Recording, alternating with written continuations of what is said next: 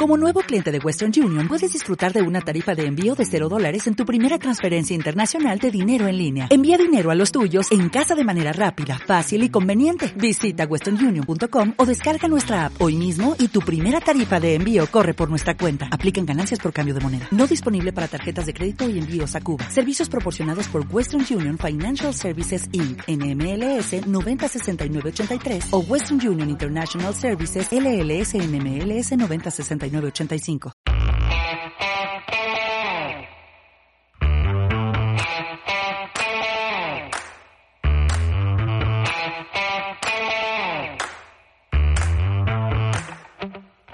Creatividad, inquietudes, conciencia y compromiso se aliaron para parir este proyecto.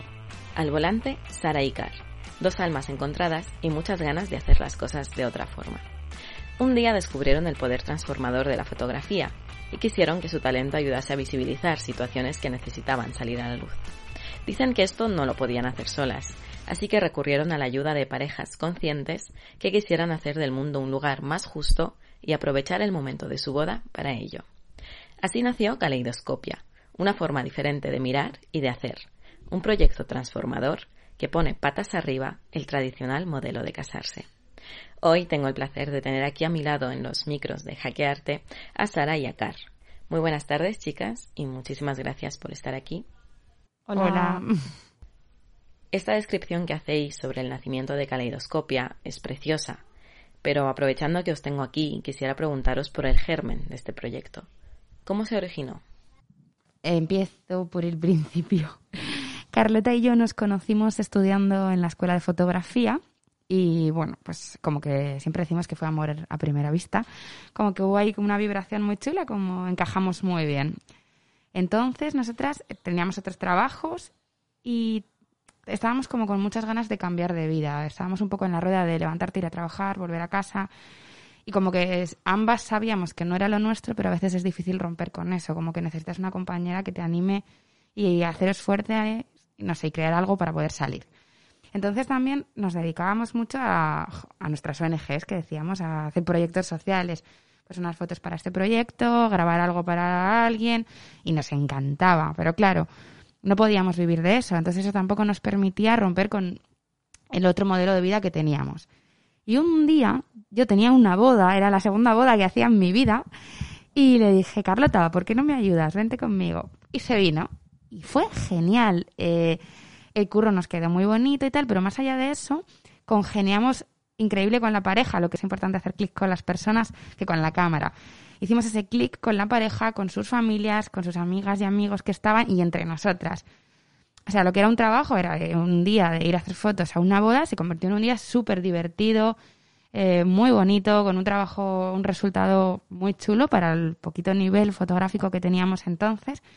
Entonces dijimos, joder, ¿por qué no hacemos más veces esto? ¿Por qué no juntamos el trabajo que estamos haciendo con nuestras ONGs o nuestros proyectitos con esto que sí que nos puede ayudar a, bueno, a comer día a día, a romper con nuestros trabajos y empezar algo distinto. Y así nació Caleidoscopia, con esa idea de unir proyectos sociales, bodas y Carlota y Sara en el modelo de vida que querían tener, de hacer las cosas de otra manera, de ir un poquito más allá. Entonces, lo que hicimos fue crear un proyecto fotográfico que mm, se alimentase económicamente de estas bodas, ¿no? Cada trabajo que hiciésemos dedicaría una parte grande del presupuesto a que pudiésemos trabajar para otros proyectos. Así como que cada trabajo iba a tener sentido, ya no era como ir levantarte para ir a trabajar algo que te daba más igual, sino aparte de que tu trabajo te gusta, está posibilitando que puedas hacer un proyecto que de verdad te enamora, te llena y eh, pues aporta algo, ¿no? A alguien más a otras personas, ayuda a esa transformación social que pretendíamos. Y así fue. Y tenemos que estar como tremendamente agradecidas a esa boda que nos abrió como una puerta em, para entrar en ese mundillo que a lo mejor si no, no hubiésemos dado nunca ese paso, no nos hubiésemos atrevido, que nos hizo trabajar juntas y que nos hizo como ver que éramos capaces de seguir por ese camino y hacer cosas pues muy bonitas. Sara y Javi eran esa pareja. Si nos oyen, gracias. Sara, y Javi, no sé si sois conscientes de, la que habéis liado. Pues yo creo que un poco sí, porque cuando nos los cruzamos es como que hay un amor, que nos vemos de ¿qué tal? ¿Cómo estáis? ¿Cómo os va? Entonces, no sé, espero que nos escuchen. Eh, lleváis vosotras ya tres años con este proyecto. Me gustaría preguntaros qué sentís al mirar hacia atrás y ver vuestro crecimiento y aprendizaje. Yo cuando miro atrás siento como un mogollón de orgullo porque si me preguntas hace cuatro años qué vas a estar haciendo o si me enseñas eh, el resultado de, estos años de trabajo, en aquella época hubiese alucinado, o sea, hubiese dicho ni de broma. Entonces yo lo miro y siento pues muchísimo orgullo y no sé, ver cómo hemos mejorado juntas, cómo hemos conseguido congeniar con tanta gente. O sea, todo lo que veo es como súper positivo. Yo... ¿Tienes algo que añadir? Es que creo que lo mismo, porque, no sé, como que tener un proyecto, llevarlo a cabo y mantenerlo durante años es como un esfuerzo brutal. O sea, es que tienes que poner todo de ti, todas tus energías, todo tu trabajo, todo tu dinero o el poco que tengas, romper con otras cosas, también hacer ciertos sacrificios a veces y ser persistentes, mantenerlo y llegar hasta hoy. Y bueno, bueno, hoy que no sabemos ni hacia dónde vamos, eh, porque en tiempos de pandemia, bueno, no es que no sepamos hacia dónde vamos, pero no sabemos si vamos a poder salir de esta, ¿no? que es súper duro. Pero llegar hasta hoy con, con una idea, o sea, siendo como estando seguras de que queríamos hacerlo y habiéndolo luchado contra todo pronóstico, contra quien ha creído en nosotras y contra quien no, por nosotras mismas y decir, jolín, hemos roto eso de que hay que cumplir ciertos protocolos y hemos creado nuestras propias reglas, hemos creado nuestra propia vida. Eso es muy bonito, eso te llena un montón, salga bien o salga mal, es brutal. Entonces la sensación es como, no sé, no tengo hijos, pero casi como tener tu hijo mm. ahí, ¿no? De, Dios. y sentir que hemos sido como bastante fieles a la idea inicial. O sea, nacimos con una idea y obviamente ha evolucionado, pero creo que hemos sido pues súper, súper fieles a nuestra esencia y a pesar de estar a lo mejor en un sector que te empuja a hacer otras cosas, nos hemos mantenido ahí como fuertes en nuestro en nuestras convicciones y en nuestra manera de hacer. Sí, sí, hay como hay partes que, que ya no por lo de crear un proyecto nuevo, sino dentro del proyecto es una lucha continua. Nosotras seguimos luchando día a día para que nos llamen fotógrafas. Somos los fotógrafos, Sara y Carlota. Entonces es como ya no solo es la lucha de contra el mundo por crear algo por ti misma, sino cuando lo creas la lucha dentro de ese nuevo mundo por mantenerte con tus valores, con tu esencia, con tus ideales, porque también te arrastra o te quiere arrastrar hacia ciertas convenciones que no van con nosotras. Seguimos ahí manteniendo luchas, enfadándonos un montón, a veces como siendo un poco impertinentes quizá con ciertas personas que tenemos que decir, para, para, para, a ver, que eso no es un cuento de princesas, que nosotros no hacemos eso, mm. ni lo vamos a hacer. Entonces, bueno, por eso digo lo de poner todas tus energías, es que al final energéticamente eso también es agotador, pero si te gusta y estás convencida, por lo menos por ahora, tenemos fuerza para mucho más. Eh, como he mencionado al principio, las chicas, con su proyecto Caleidoscopia, convierten cada boda en una acción de cambio, impulsando proyectos que luchan por la transformación social. Su lema es el siguiente: cada pieza, por pequeña o insignificante que parezca, supone todo un universo.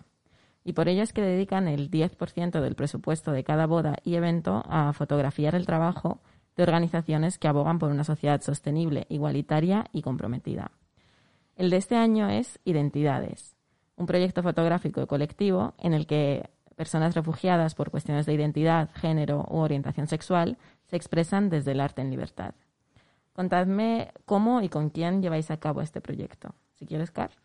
Vale, pues em, este proyecto nació porque mm, yo tengo una compañera, una amiga que, que está trabajando en esa organización y desde el principio me pareció como fundamental su trabajo. O sea, Em, esta organización eh, apoya a personas, como has dicho, que vienen refugiadas por estas cuestiones, que creo que está bastante invisibilizado porque quizás hasta yo, sin conocerla a ella, no tenía esa conciencia de la persona refugiada por este tema, ¿no? Siempre piensas en conflicto armado, no sé. Tienes otra idea de lo que es una persona refugiada. Entonces, eh, bueno, pues pensando en lo que hacíamos Sara y yo, le propuse Em, el contar la historia de estas personas a través de un proyecto fotográfico, porque al final eh, siempre decimos ¿no? que lo que no se cuenta es como que no existe y estas organizaciones necesitan mucho apoyo de, pues no sé, de, personas que sean capaces de dar luz a lo que hacen, porque bastante tienen ellos con, con el trabajo que hacen. Y nada, se lo propuse, le cuadró un montón y ya empezamos a trabajarlo. ¿Y por qué habéis elegido este proyecto en concreto? ¿Cuál es el problema o los problemas que tratáis de afrontar? La imagen de la persona refugiada por identidad sexual, cuestión de género, eh, no la tenemos en mente. O sea, tú no te... Es mm. difícil concebir que hoy en día, por ser una mujer lesbiana, no puedas vivir en tu país. Por ser una mujer trans, un hombre trans, eh, me da igual. Entonces, eh, creíamos que era importante ser conscientes de ello. Es importante ser conscientes en general de las problemáticas que, con las que convivimos y con las que no, pero esta en concreto pues nos pareció que estaba un poquito invisibilizada. Entonces nos pareció que simplemente juntarnos con un grupo de personas que hubiera tenido estas vivencias y trabajarlo, trabajar su historia y poder eh, hacerla pública, ya por lo menos aportaba un poquito. Obviamente no vamos a conseguir cambiar el mundo, ni pretendemos porque no está en nuestras manos.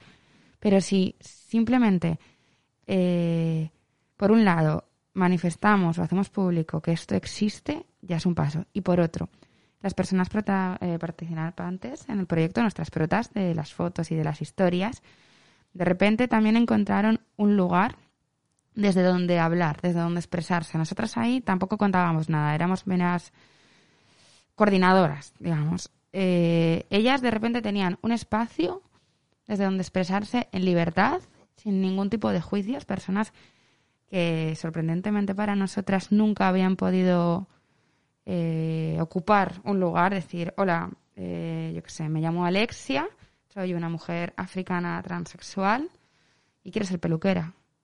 Es que nadie les había preguntado, es que en las vidas que traían atrás habían dejado de ser, de ser, habían dejado de ser, eran un cero a la izquierda. Entonces, que estas personas ya encuentren ese espacio ya es mucho. Para mí ya es transformador.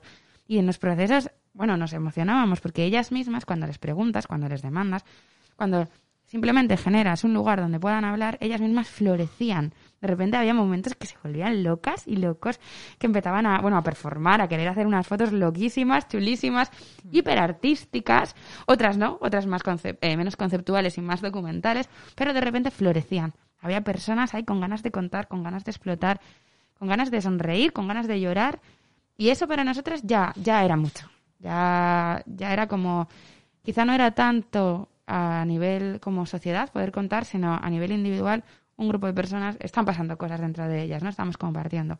Y para nosotras mismas nos rompía todos los esquemas.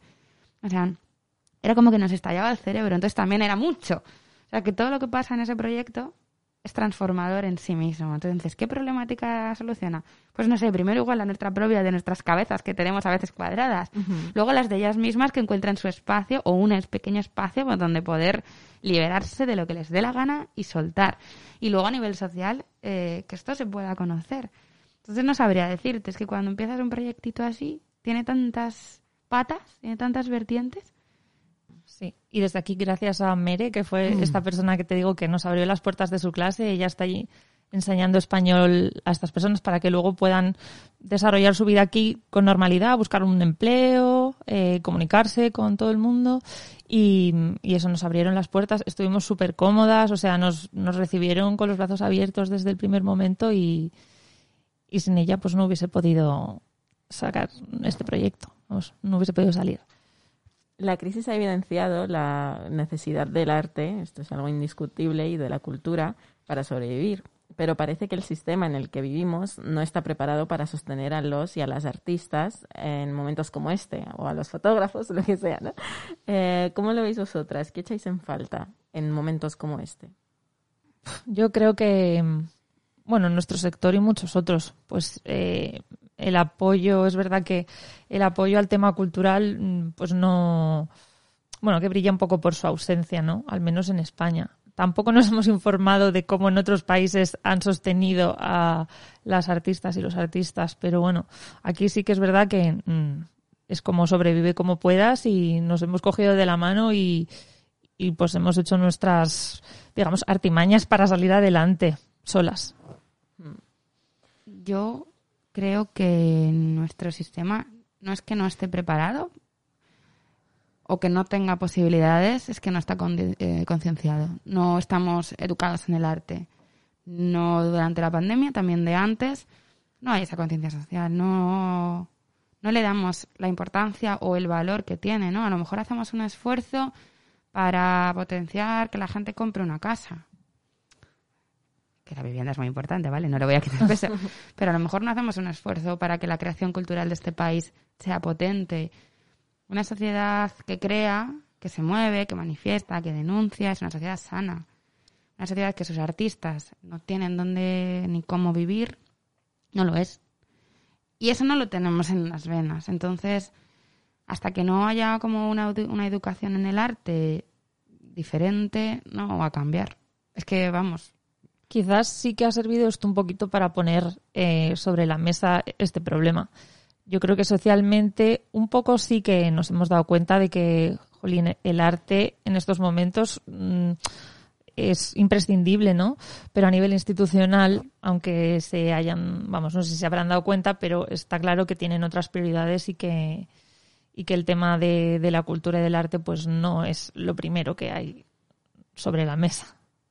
A mí de esto que decís, lo que me, lo que me jode mucho es que tengan que ser las artistas quienes se tengan que adaptar y reinventarse, ¿no? Y dedicar ese tiempo suyo de creación en, eh, bueno, pues invertirlo en pensar maneras de, de venderse, maneras de eh, encajar en, un, en el sistema ahora, porque la estructura no está preparada y no se hace, en mi opinión, no se está haciendo mucho o nada para que lo esté. Entonces, que invertáis vuestro tiempo, vuestro dinero, vuestro esfuerzo, vuestra energía, todo lo que tenéis en, eh, recrearos, me parece muy injusto pues al final tienes que tener esa creatividad para, para crear tu producto, ¿no? En nuestro caso las fotografías y también pues tienes que ser creativa para lo que has dicho, para irte adaptando.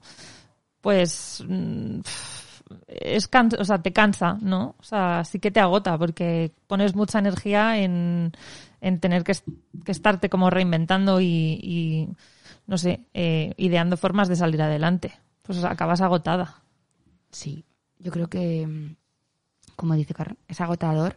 Lo que pasa es que sí que siento que esto no es como una problemática solo del mundo del arte, ¿no? Que esto le pasa a todo el mundo. Lo que pasa es que a nosotras, bueno, a todo el, no a nosotras, a Carlota y a mí, quiero decir, a, nuestro sector eh, o el arte en general, afecta más que no se valora, que es que no se entiende, que es como, ¿qué hace esta gente?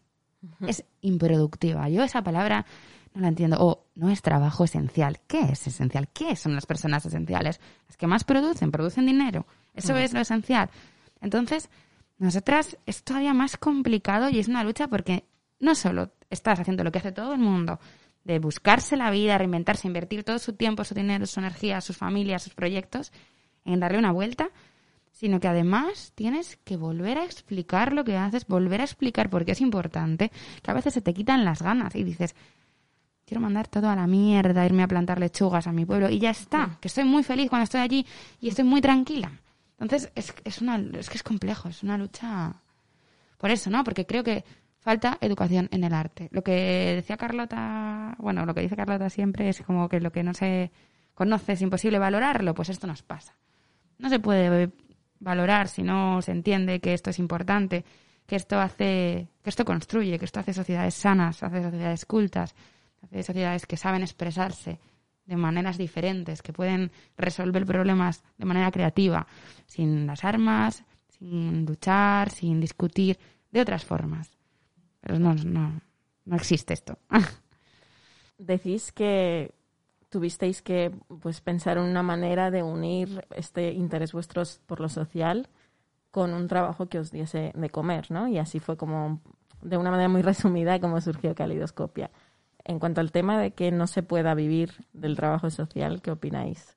Es que es, un sinsentido. Sí. O sea, es un sinsentido. Hay muchísima gente, educadoras sociales, educadores sociales, con una vocación brutal, con unas ganas de dedicarse a esto, a vivir por y para otras personas que no lo consiguen, que terminan quemándose, que igual con 30 años ya dicen, chao, no puedo vivir de esto. No puedo estar siempre explotada trabajando 800 horas al día por un sueldo que no llega a los 1.000 euros y se tienen que quitar, bueno, quitar de ahí, se van de ahí a otros sectores, se reinventan también. Jolín, no puede ser. Es que es un síntoma que algún día explotará, es un síntoma de una sociedad muy enferma. No puede ser que lo social sea lo último, que no se pueda vivir de esto, porque que no se pueda vivir de esto implica que tampoco se están resolviendo eh, los problemas de las personas que lo necesitan. Es, para mí es un absurdo. Me decíais antes que estáis continuamente luchando por, entre otras cosas, ser llamadas las fotógrafas de boda, ¿no? En lugar de pues, yo realmente hasta conoceros a vosotras, en mi cabeza, como que directamente, ¿no? Asociaba al decirlo, hay que buscar un fotógrafo de boda, ¿no? Y de repente me encontré con Caleidoscopia y fue como, ¿qué estoy haciendo? ¿no?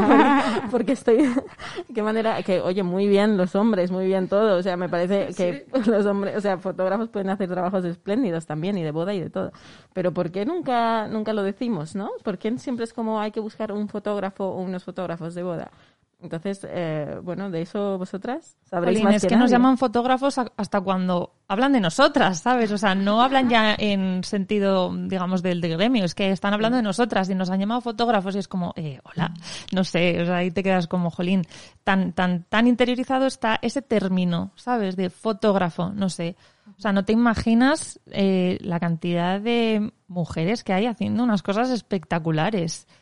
Y, no sé, o sea, sabemos que estamos ahí, ¿no? Cuando dicen fotógrafos, porque al final hemos aprendido nosotras también a sentirnos incluidas cuando hablan así, pero jolines, mm, sí nos molesta a veces que, que jolín, que sea tan fotógrafo, fotógrafo, es como jolín. Somos mujeres y hacemos cosas muy chulas y hay otras compañeras que también, entonces que se nos empiece a valorar con el término, o sea, simplemente con eso es como, jolín, nos da nos da un subidón de energía cuando dicen fotógrafa, porque es como sí que ahí nos sentimos realmente 100% eh, identificadas. Mira, hasta cuando escribimos un email y queremos poner encantadas de conoceros, nos lo cambia el Google, eh, bueno, el corrector, y nos pone encantados.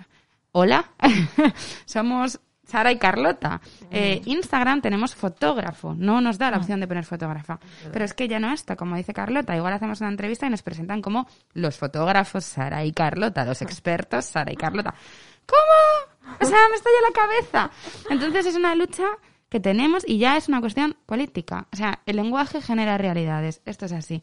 El lenguaje audiovisual, las fotografías, la escritura, la forma de hablar somos un montón de mujeres en el audiovisual. Antes no, pero ahora sí. Y si no se reconoce, no va a existir. Hay que hacerlo público, ya está. No, yo no digo que no haya que decir los fotógrafos, por supuesto. Y hay un montón de compis, chicos, hacen cosas maravillosas, por supuesto. Pero también de chicas, también de mujeres. Y, tenemos, hay que ser conscientes. Ya está. Mm. Entonces, es una batalla que tenemos. De hecho, cuando nos pusimos el nombre pensábamos en el caleidoscopio, ¿no? Este era el concepto, ¿no? Como de girar ese túnel, jugar, crear con esas formas de colores. Pero dijimos, no, no.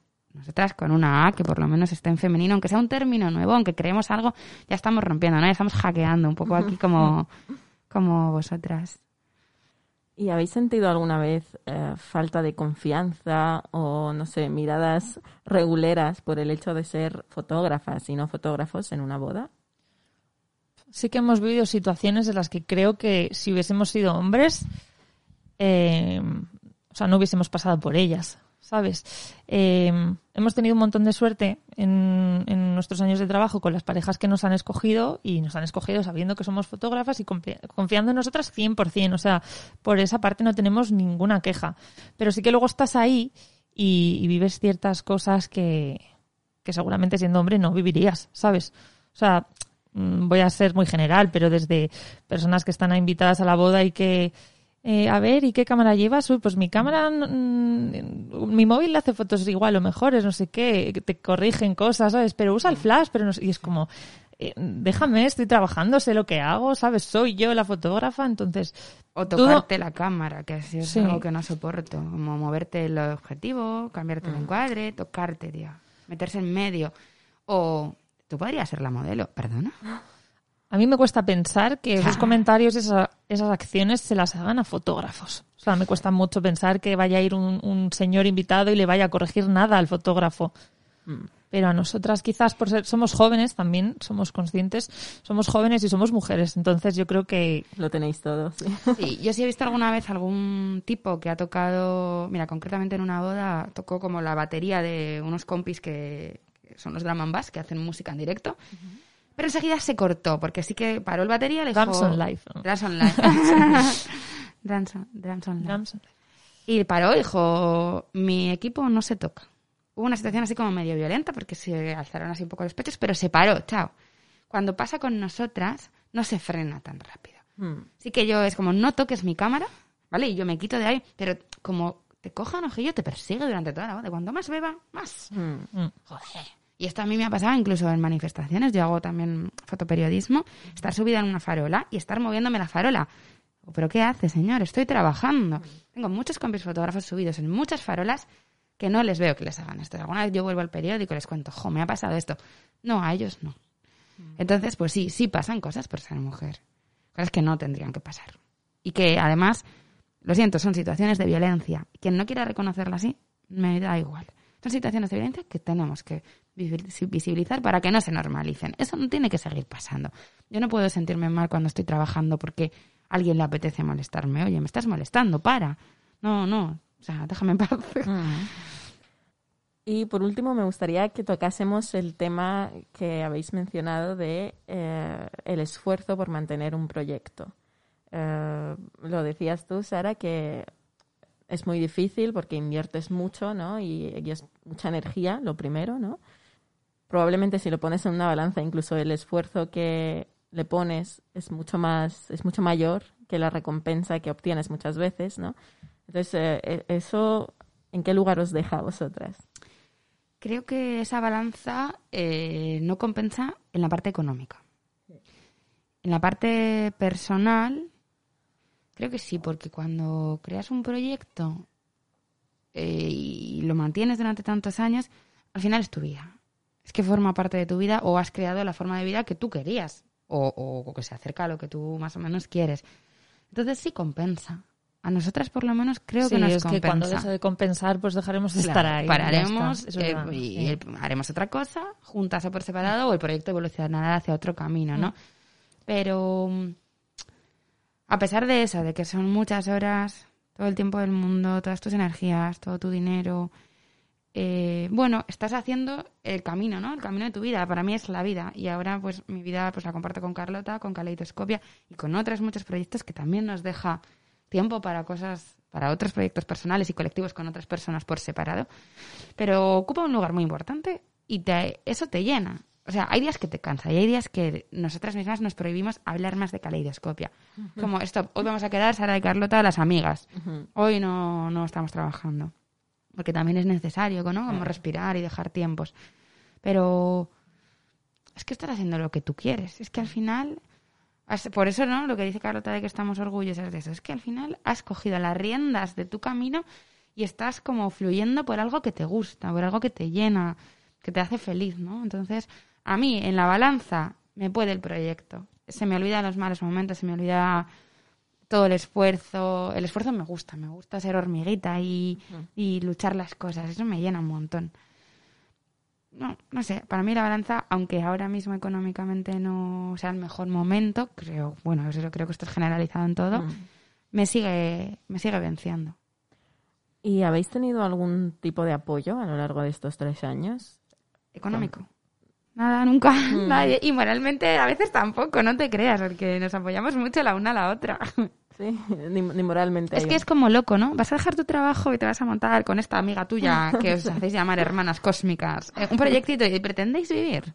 O sea, la gente te mira como, ¿te vas a ¿Sabes dejar que- un trabajo? sí. Y juntar amigos y trabajo no es bueno, ¿eh? Y es como, vale. eh, Sí, sí, sí. O sea, eso, todos son pegas. No, pero sí, o sea, tenemos suerte de tener gente alrededor que cree mogollón en nuestro proyecto. O sea, a veces más que nosotras mismas, porque nosotras también tenemos, ¿sabes? Mm. Al final, cuando estás creando algo, mm, es inevitable ser como un poco montaña rusa. Y hay días que estás súper arriba, otros días como que estás más abajo. Y los días de abajo, yo he tenido gente que ha dicho, tía, y me ha hecho ver que, ¿sabes? Que, que, que tengo que estar arriba.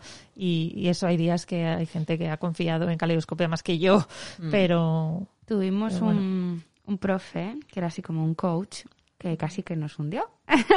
nos decía como que para llegar al éxito, para conseguir tal.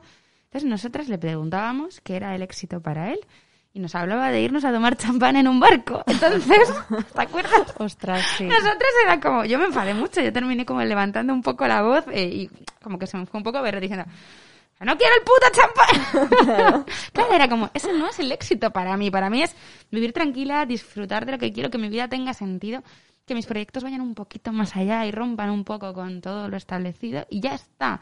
Entonces él como que nos hizo ver que no íbamos a ningún sitio.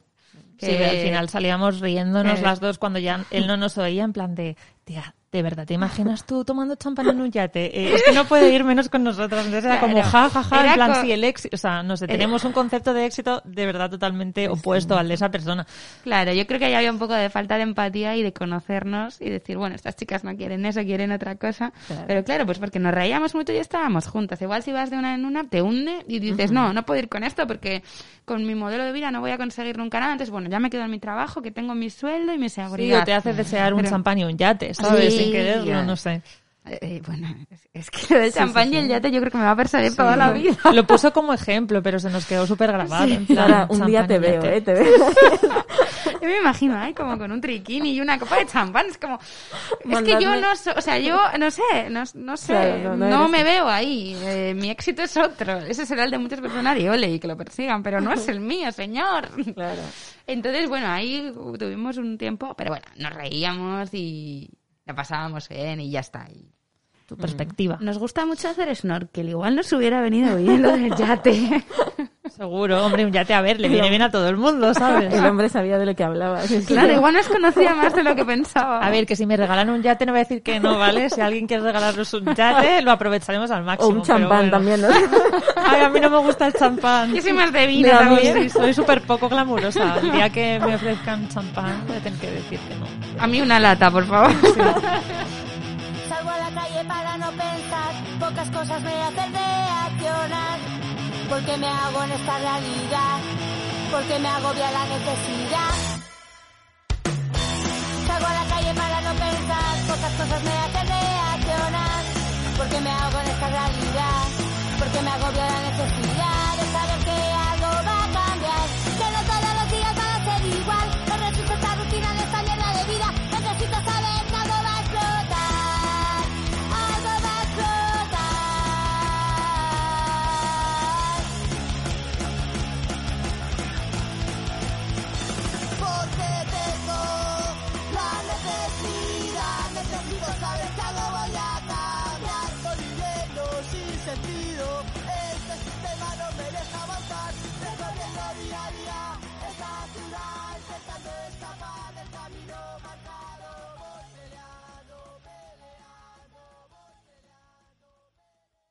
En Sherwin Williams somos tu compa, tu pana, tu socio, pero sobre todo somos tu aliado, con más de 6.000 representantes para atenderte en tu idioma y beneficios para contratistas que encontrarás en aliadopro.com. En Sherwin Williams somos el aliado del PRO.